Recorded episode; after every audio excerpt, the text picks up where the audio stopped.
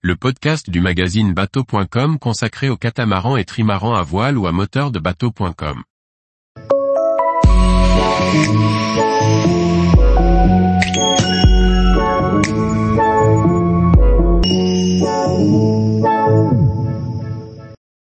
Un forfait de 7 nuits au port pour visiter les ports de la Costa Brava en Catalogne.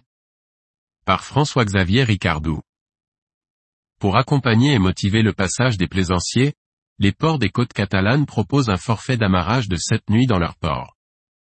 Une bonne solution pour découvrir la richesse de la navigation vers la Costa Brava. Aux portes de la France, juste de l'autre côté des Pyrénées, sur la côte méditerranéenne, la Costa Brava veut séduire les plaisanciers français. Avec ses 18 ports, portes d'entrée dans ce pays, cette province offre à la fois une découverte de ses côtes, mais aussi de sa richesse intérieure. En effet, la Costa Brava compte trois parcs naturels pour apprécier la faune et la flore.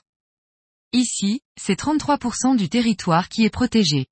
Les villages offrent à la fois culture et tradition.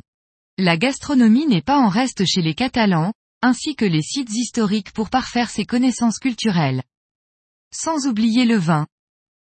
Pour les plaisanciers, la côte se découpe en trois parties. Le nord, plus proche de la France, est sans doute la plus sauvage avec des criques et des mouillages, les fameuses calas. Le centre est une côte plus plate, moins escarpée, avec la réserve naturelle sur les îles Médès en face d'Estartite.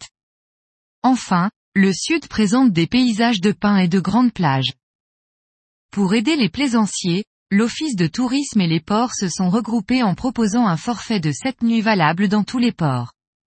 Son achat se fait sur les sites des ports de Catalogne et il permet de passer maximum deux nuits par port, ceci afin d'inciter les plaisanciers à changer et visiter plusieurs ports.